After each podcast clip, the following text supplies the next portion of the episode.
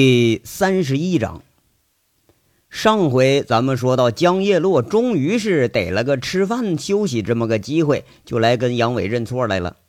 其实呢，这几天杨伟也就是故意在这晾着江叶落。这丫头吧，虽然她学识不浅，说英文那比说汉语还顺溜呢。虽然是妙笔生花，写个东西直接就上报啊，上电视。虽然呢说正义感也不缺。骨子里头有点嫉恶如仇的意思，估计这是出身警察家庭的缘故。不过啊，在杨伟看来，这丫头还是心性有点不太成熟，学生气太浓，这得敲打敲打啊。就看在她和韩雪是姐妹这份上，杨伟倒也觉着得提醒提醒这小丫头，得让她注意点在其他地方怎么样，杨伟虽然是不知道吧。可是，在凤城，这丫头出了好几次事儿，每次这都能吓人一身冷汗。不过呀，要以杨伟的方式去提醒去，这可真是不太敢恭维。杨伟这个水平，要是说在拴马村教育那一帮大小光棍还能凑合啊，在看守所里头教育那一帮偷鸡摸狗的小子，反正也行。甚至就教育一帮街痞出身的保安，那也不在话下。可今天。他是真沉下心来想教育江叶落了，这他可就要出问题了。要说为啥呢？那对象整错了。话说江叶落是一脸的期待，还真不明白杨伟这莫名其妙的要说点什么呀。不过现在他能确定自己眼前这位啊，对自己没有恶意，而且还救过自己好几次，这是个可以信任和依靠的对象。当然啊。杨伟这说话吧，他那个溜嘴跑火车这事儿，人江叶落也知道。每次一发表长篇大论，铁定会非常非常的搞笑。这还真就值得江叶落期待一下子。就见杨伟大咧咧的把吃了一半的盒饭扣上盖子，给放一边，说一句：“那个，咱说好了啊，我提建议，哎，也就是意见，那你不能生气啊，你生气就拉倒，我可就不说了。”哎呀，好，我不生气。这江叶落不明所以呀，挨着杨伟是席地而坐，胡乱答应一句。要说呀，自己还真有点对不住杨伟的地方，哪怕人家要发发牢骚，那这也是应该的。你真不生气啊？杨伟神神叨叨的，不相信似的，又问一句：“那当然不生气了。”呃，那行，那我可就开始说了啊。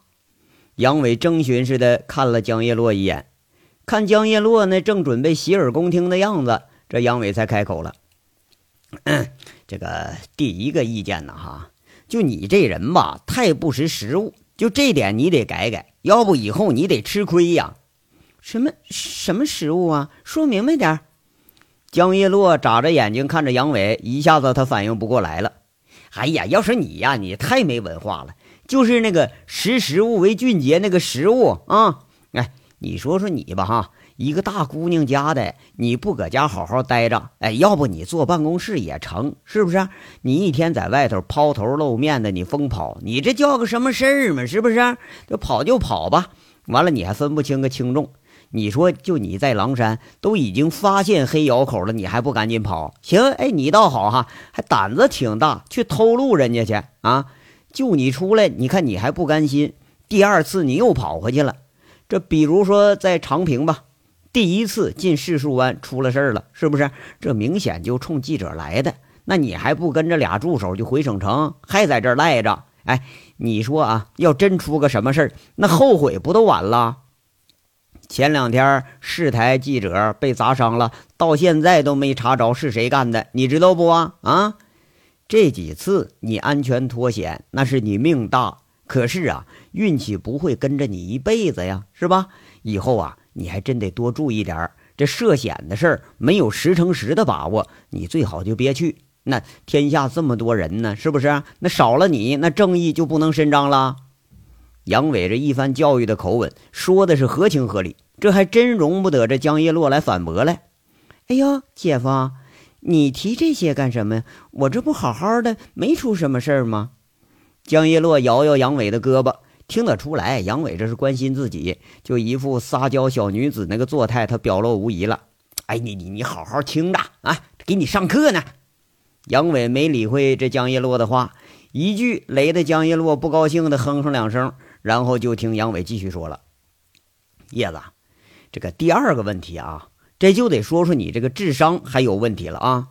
智商，杨伟，你想骂我，你明着来呀，别拐弯抹角的呀！”江叶洛一听，他有点生气了，撇着嘴，这不高兴一下子就写脸上了，连姐夫这回都不叫了。哎，得，哎，这话不说了，拉倒啊！你爱干啥干啥去。杨伟一听，止住话了，人家起身就就要走。江叶洛一着急，一把拉着杨伟又坐下了。好，好，好，那你说，你说，我不生气。杨伟奸计得逞了，那这就贼笑着说：“叶子，那我先问问你啊，你从学校出来几年了？我毕业一年了，不过实习过一年。要说在省台工作，就有两年挂零了吧。”江叶落呀，在这说一句，这正是他最以为自豪的事儿啊！这两年的阅历，闯出这么大的名头，那在省台也是数得着的啊！那就这么说吧啊，就你这在社会上才两年的阅历，就相当于小学一年级的社会阅历，基本等于弱智加白痴。就你这搁社会上，你混什么混呢？趁早回办公室去，好好待着就得了你。杨伟抿着嘴，在这又说一句：“杨伟。”江叶落咬着嘴唇，看着杨伟在那血笑，恨恨地说着：“你今天要骂我，你就骂明白点不要含沙射影的。我也不生气，我就让你骂个够，这总行了吧？”哎呀，得吧，我哪有心劲骂你呀？你要这么想啊，我还就不跟你说了。你以为我是信口开河呢？嘿 切，哎。我这都是有根据的，知道不？哎，这关心你，我才跟你说呢。要换别人啊，我都懒得搭理他。哎，你说你哈，我在葫芦沟收拾闹事儿的人，你这不值钱的同情心那是大大的泛滥，还哭得死去活来的，要给村民讨公道。你连个好赖人你都分不清，你不是弱智，你是什么呀？啊？哎，在长平出事了，像你这不躲不避的，还一个劲儿去公安局、派出所、幺幺零来回跑。你说你这是不是找刺激呢？啊，人家哪家开黑矿的那不收买几个警察呀？亏得你是陷得不深，要是牵涉到利害关系，就你呀，早都被人家拍黑砖头了。你说你不是白痴，那是什么呀？你啊，这社会，你以为就跟你在书本上学的那一样呢？啊，你以为这个社会有了法律这根准绳，那就一切都 OK 了，是不是啊？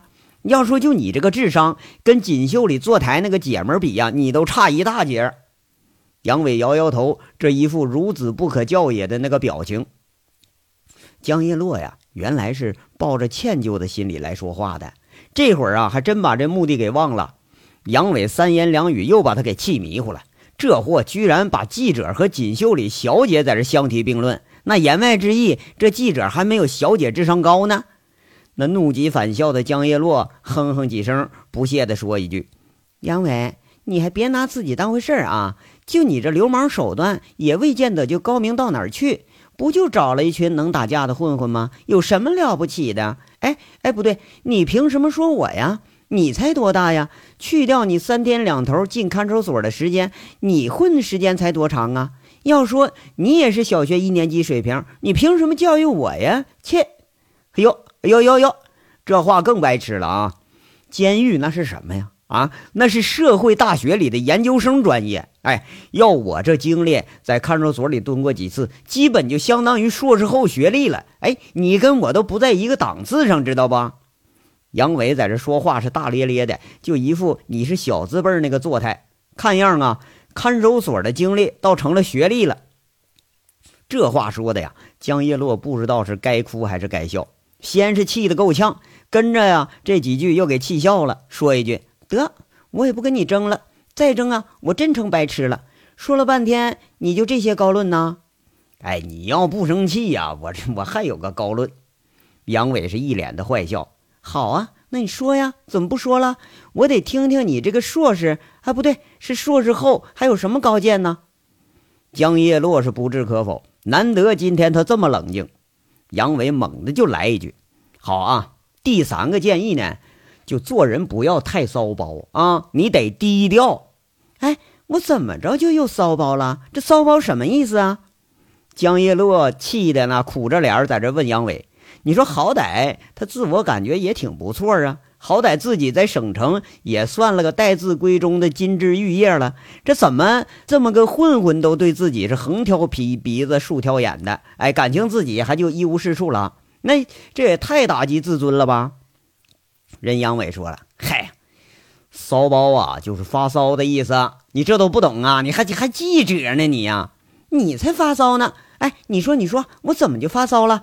你今天要说不出个所以然，我跟你没完！江叶落咄咄逼人，跟着这脸就凑上来了，一脸的不善，就好像要把杨伟当中午饭给吃了似的。杨伟躲过江叶落的第一次进逼，然后侧着身子问一句：“哎，就这么说吧，在省城里头，是不是追你的男的不少啊？”“哼，多了去了，关你什么事儿啊？”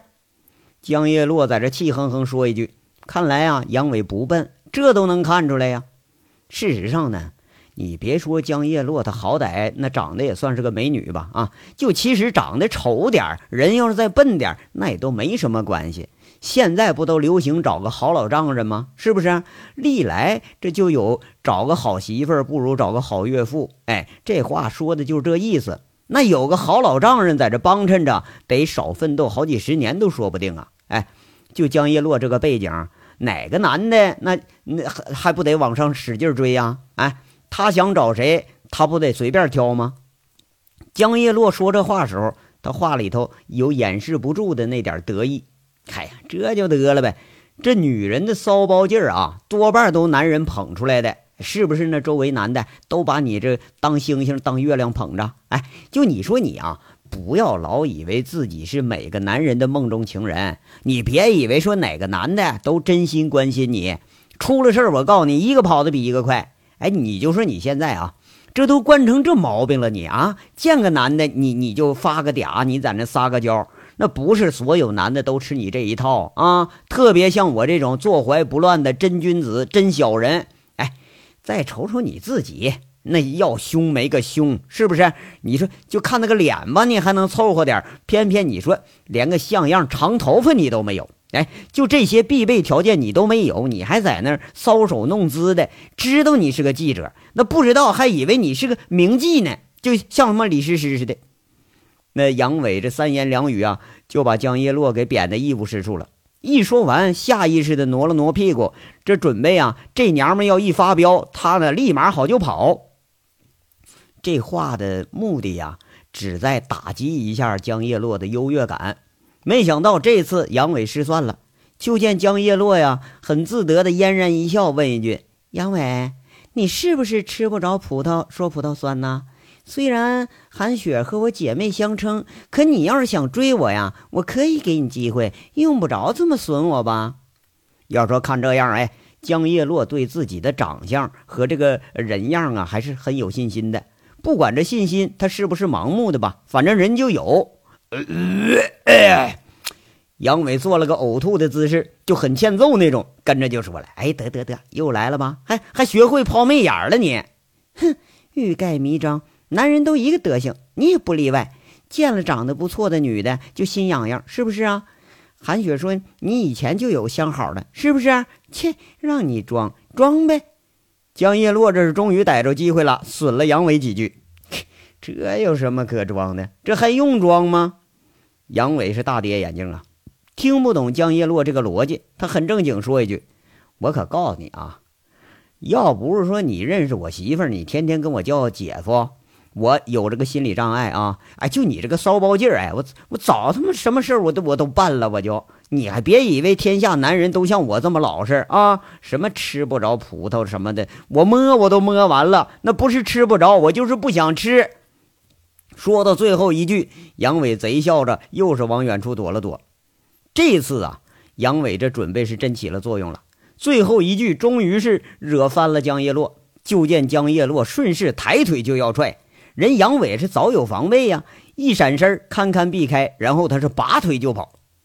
那江叶落他没踢着人呐，又顺手捡起半个盒饭就扔过去了，却见杨伟又是一个拐弯哎，这盒饭也偏了。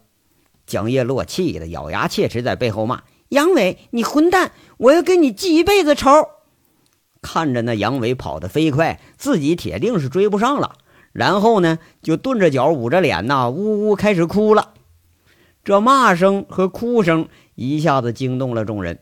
不过这江记者这一路那也真是有点骚包劲儿，就爱折腾。哎，这一哭一闹，大家反倒觉着还挺正常。一干保安们是大跌眼镜在这看呢。哎，这谁也没敢过来劝。没准啊，这跟队长是纠缠不清呢。哎，咱们凑那热乎劲儿干啥呀？工作组呢，唯一剩下的一个女性张月荣，饭吃半截了，赶紧上去哄江叶落去，问半天这是怎么回事人江叶落呢，哭哭啼啼的，什么都不愿意说。跟着这张月荣哄着江叶落就上车了，干脆咱也不问了，就以为啊，这俩人在这闹腾玩呢。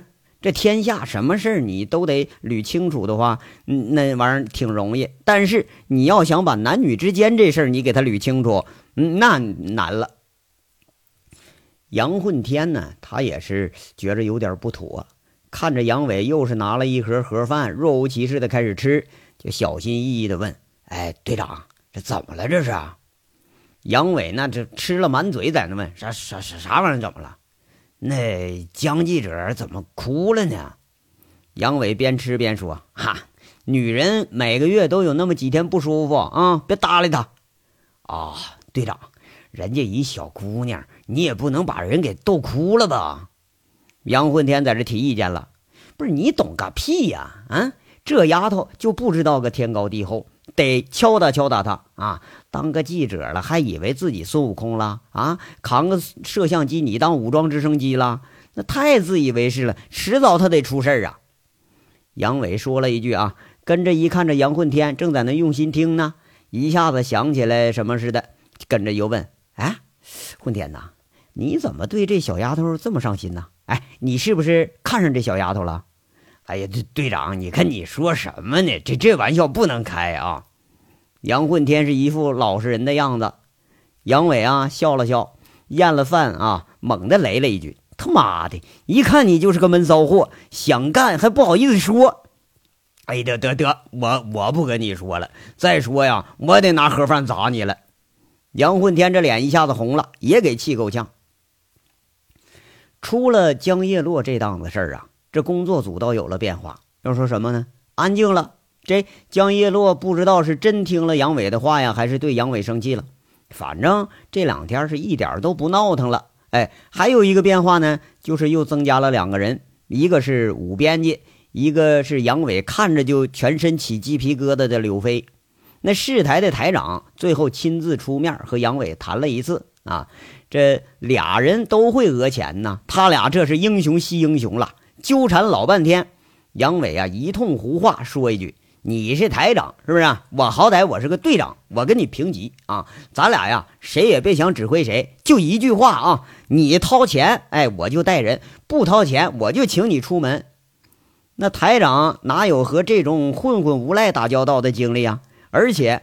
偏偏这炸矿啊，你你炸的是越来越快了，炸的越来越急了，连国土局捎带着把其他那几个县的钉子户啊都交给虎盾处理了。这你说不上摄制组，这事儿还真不行。